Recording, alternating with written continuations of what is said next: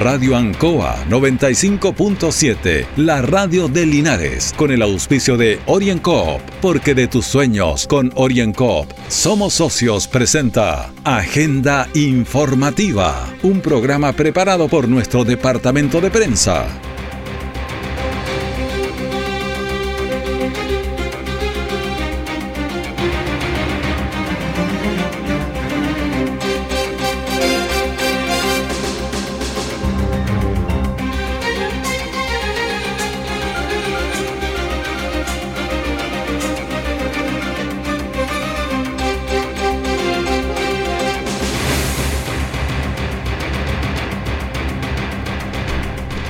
Un saludo a la audiencia de Agenda Informativa en este viernes 15 de octubre de 2021.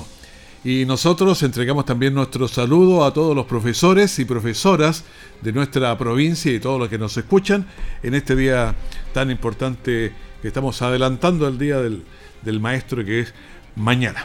Agenda Informativa se emite desde los estudios de Radio Ancoa en Avenida Rengo 959, dial 95.7 y en internet www.radioancoa.cl.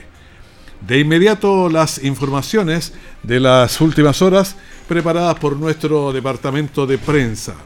Y vamos a los titulares para la presente edición. Dos horas y media duró el debate presidencial a través de las radios de Archie. Por, una, por un convenio entre la Fundación SIDA Maule y también Gendarmería, se inició la primera jornada de testeo a la población penal femenina de la región. La Viro de Linares encuentra auto robado en septiembre. El detalle de estas y otras informaciones ya viene sido tiempos difíciles, de incertidumbre, porque las ventas han bajado, hemos tenido miedo y preocupa no saber cuándo las cosas mejorarán. La pandemia nos ha afectado a todos. Me acerqué a Orincop buscando una solución y mi sorpresa fue enorme. Entendieron de inmediato mi situación y juntos buscamos la mejor alternativa para salir adelante con mi negocio. Reactiva tu negocio con Orienco. Solicita tu crédito microempresas de 14 millones en 48 o 60 cuotas con una tasa súper baja. Orienco, cooperativa de ahorro y crédito. Siempre en el lugar donde se produce la noticia están los equipos de prensa para que usted se informe primero. Agenda informativa. Y en agenda informativa tenemos línea directa con el senador Rodrigo Galilea. ¿Cómo está, senador? Gusto de saludarlo. Un gusto, Raúl, y un saludo también muy especial a todos los auditores de Radio Ancoa en Linares y sus alrededores. Exactamente, y en este día también estamos nosotros saludando a los profesores que están adelantando su día, que es el día de mañana, pero obviamente se celebra el día viernes. Sí, pues un saludo a los profesores. Mi mamá es profesora de matemáticas, así que lo tengo muy, muy perdón, no de matemáticas, me, me hubiera matado si me escuchaba eso, de lenguaje o de castellano, como dice ella, profesora de castellano.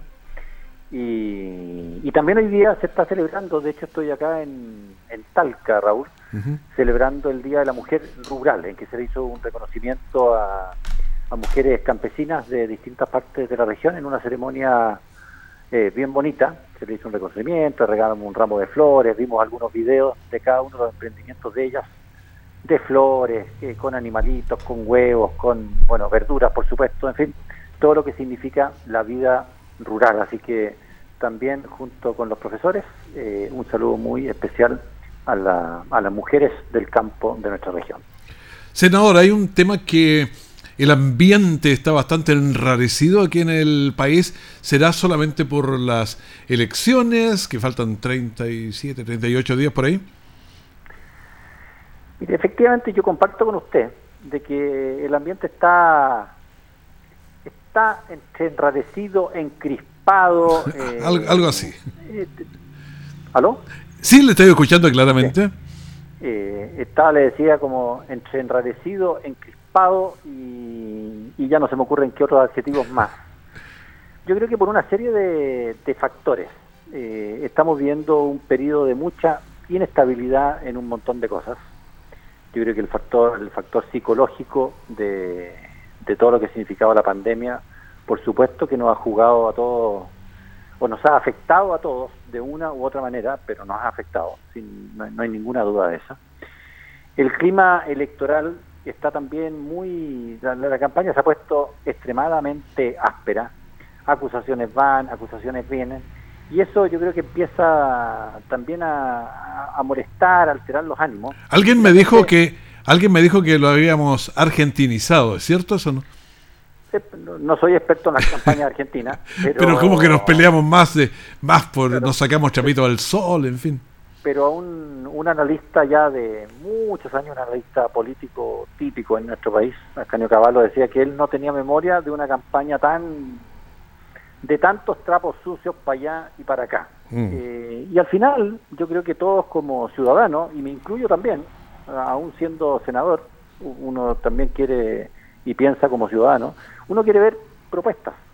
Eh, lo que deberían ser las campañas presidenciales son campañas de propuestas eh, y eso muchas veces termina como, como, que, como que no se termina viendo, mm. sin duda que todos los candidatos tienen sus propuestas, pero como que termina invisibilizado por esta cantidad de acusaciones que van y vienen. Así que yo, yo espero que esto se, se tranquilice. Falta un mes nomás ya para, la, para las elecciones y ojalá vuelva, vuelva, por así decirlo, la paz a, los comandos, a los candidatos y nos podamos concentrar en lo verdaderamente importante, que son las propuestas de futuro, cosa que los chilenos nos formemos una opinión de, cómo, cómo debe ser gobernado este país en un, en un momento que no va a ser fácil. Eh, tenemos eh, convención constituyente, que es un capítulo aparte, eh, que creo que no se han sabido manejar también los mensajes de manera correcta. También ahí hay un ambiente muy, eh, creo que hasta ahora poco edificante a la, convivencia cívica. Eh, tenemos una situación económica que si bien ha logrado ya salir adelante después de la pandemia, vamos en la, en la práctica, en el hecho, vamos a tenemos ya un país claramente muy endeudado, eh, ahora con presiones inflacionarias súper fuertes, que es una cuestión que no hay que minimizar, eh, la inflación es el peor enemigo, es el peor enemigo, y lo repito así, de mm. la gente más pobre de este país. Eh, y por lo tanto, cuando todas estas cosas se empiezan a desordenar, eh, bueno, obviamente que baja una cierta sensación de inseguridad, de angustia que no queremos para nadie. Y a esto le, debemos sumar también el tema de la araucanía, que ha sido un factor complicado porque todo el que viaja al sur, bueno, en cualquier parte del país afecta. Es como cuando o este es un organismo, le duele un dedo a uno y está mal todo el cuerpo. Claro, uno, lo de la Araucanía es, es muy terrible. A mí me toca, se comunica mucha gente conmigo de allá. Eh, me dice, senador, usted no sabe lo que es vivir con este nivel de inseguridad de que no sé si me van a quemar cosechas, no sé si me van a quemar la casa, no sé si me van a dejar entrar al, al predio donde yo trabajo. Eh, a mí me toca juntarme con también con la con Carabineros de Chile o sea, a Carabinero de repente le llegan ataques incluso saliendo de la casa.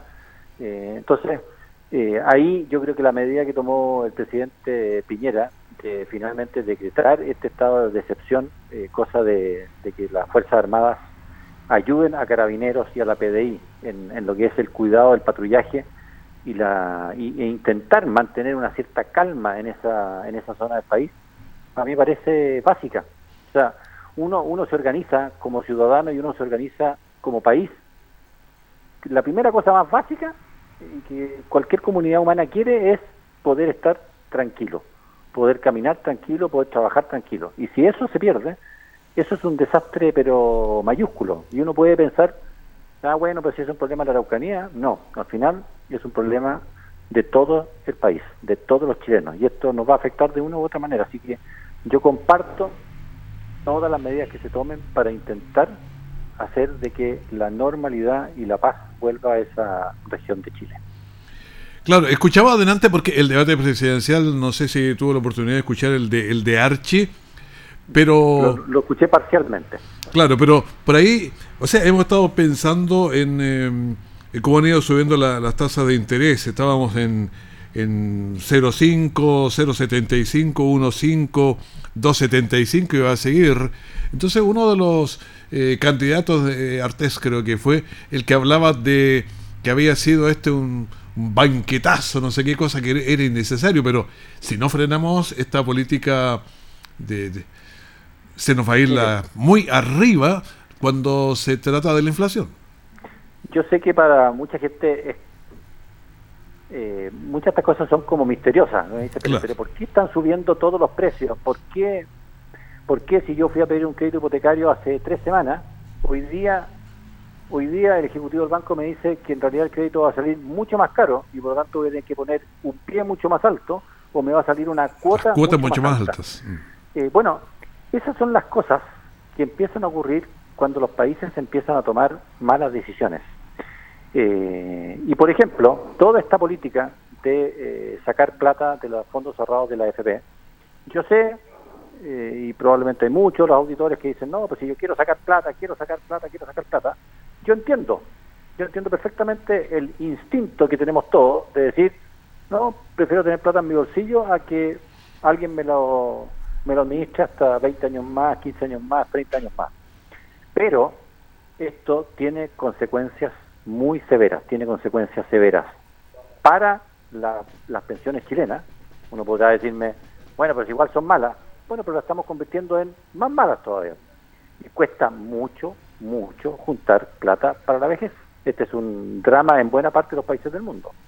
Y lo otro es que cuando empieza a haber exceso de, suena medio raro, pero cuando pasa que hay exceso de plata en la economía, lo que ocurre es justamente la inflación, que todo empieza a subir. Sube la verdura, sube un auto, un auto usado de hace cinco años, bueno, vale lo mismo que un auto nuevo hoy día. Es una cosa extrañísima, pero son los desórdenes que empieza a ocurrir. O sea, tiene que haber una, una estar emparejados ahí la oferta y la demanda, porque una se va para arriba a la otra y empiezan los problemas.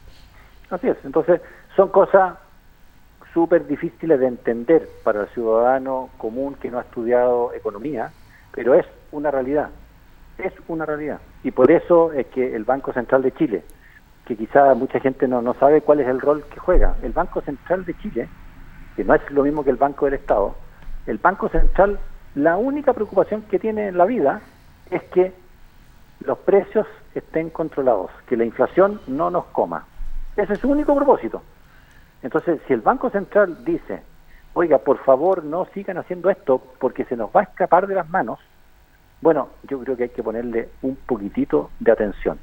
Eh, así que bueno, son momentos, Raúl, medio confusos, eh, pero yo no puedo dejar decir, de decir y advertir las cosas que ocurren si es que eh, ciertos sectores políticos de este país nos siguen empujando hacia malas políticas públicas. Otra cosa que me llama la atención, tenemos una acusación presidencial, pero uno ve los titulares de los diarios o de la televisión y queda como en el tercero, cuarto, quinto lugar. ¿Es que no, no interesa mucho que pase con, la presidencia de la República? Yo encuentro que esa es otra maniobra de política barata. Eh, esto es nuevamente todo, miren, yo sé que buena parte, mucha gente le tiene como mala barra al presidente. Pero eso, de ahí, a que cualquier gallo vuelva vuelva sobre los mismos temas de siempre que han sido ampliamente investigados, que la Corte de Apelaciones, que la Corte Suprema dijo ya hace años que no había habido ninguna falta de ningún tipo. Bueno, y resucitarlo y resucitarlo una y otra vez cada vez que se acerca una elección y vamos con acusaciones constitucionales aprovechando que tienen una mayoría, lo único que le hace a esta cuestión es hacerle mal a la democracia. Si al final las cortes van a decir exactamente lo mismo que dijeron hace años atrás, aquí no hay nada, no hay ninguna ningún acto ilegal, ni, poco ético, ni nada de nada. Entonces, eh, todo esto es parte del ambiente enrarecido eh, que finalmente estamos construyendo en la política del país. Yo soy enemigo de esa, de esa acusación constitucional, soy enemigo de en general estar amenazando con acusaciones constitucionales cada dos minutos, porque no le hacen ningún favor a nuestro país, al contrario, solo terminan perjudicando a, todos quienes tienen que gobernar, eh, haciendo las cosas más difíciles, más confusas, más enrarecidas eh, y sobre todo en momentos tan delicados como el que estamos viviendo, no me parece para nada correcto de hacer. Senador Rodrigo Galilea, muchas gracias por este contacto analizando la, la realidad nacional. Muy bien, muchas gracias Raúl y un abrazo a todos los auditores de ANCOA. Nos estamos viendo. Que esté muy bien, muchas gracias. Hasta luego. Orienco está presentando Agenda Informativa en Ancoa, la radio de Linares. Han sido tiempos difíciles, de incertidumbre, porque las ventas han bajado, hemos tenido miedo y preocupa no saber cuándo las cosas mejorarán. La pandemia nos ha afectado a todos. Me acerqué a Orincop buscando una solución y mi sorpresa fue enorme. Entendieron de inmediato mi situación y juntos buscamos la mejor alternativa para salir adelante con mi negocio. Reactiva tu negocio con Orienco. Solicita tu crédito microempresas de 14 millones en 48 o 60 cuotas con una tasa súper baja. Orienco Cooperativa de Ahorro y Crédito. Nuestra central de prensa está presentando Agenda Informativa en el 95.7 de Radio Ancoa.